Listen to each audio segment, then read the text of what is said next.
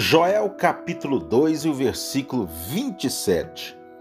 E vós saberei que eu estou no meio de Israel, e que eu sou o Senhor vosso Deus, e ninguém mais.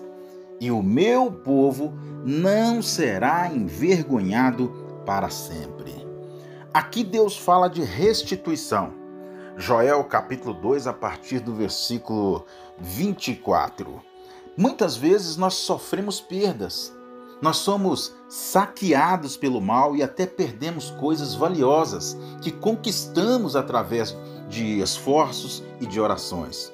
Não devemos nos conformar com tais situações. Nós precisamos pedir a Deus por restituição. Mas afinal, o que é restituição?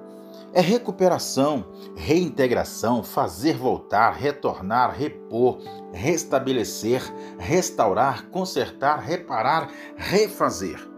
Deus pode restituir tudo o que perdemos e tudo o que foi roubado de nós. Davi perdeu o seu reino para o seu filho Absalão, mas Deus o deu de volta. O mal tocou nas áreas principais da vida de Jó finanças, saúde, filhos, casamento e amizades. O mal sempre vai tentar roubar as promessas de Deus na nossa vida. Israel perdeu a arca do concerto, símbolo da presença de Deus, mas Deus fez com que os próprios inimigos a trouxessem de volta. Como podemos tomar de volta aquilo que perdemos? Deve haver uma reação de inconformidade.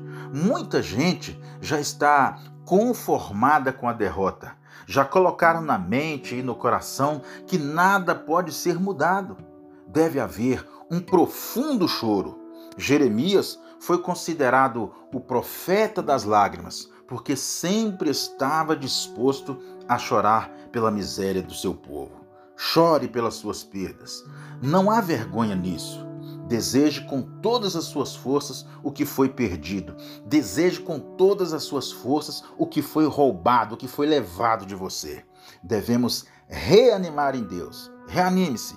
Busque a sua restituição. Não podemos deixar sermos abatidos pelas perdas, pois o maior sinal da derrota é quando não acreditamos mais na vitória. Haverá restituição das perdas que nos fizeram chorar, para que possamos viver dias de risos, tempo de alegria, tempo de paz na nossa vida. Creia que Deus pode restituir tudo que foi tirado de você. Creia que Deus pode restituir tudo que foi levado, tudo que foi roubado de você, porque só Deus pode restituir tudo o que foi levado. Só Deus pode restituir tudo que foi roubado de nós. Creia Deus é fiel para cumprir as suas promessas em todo o tempo. Um forte abraço.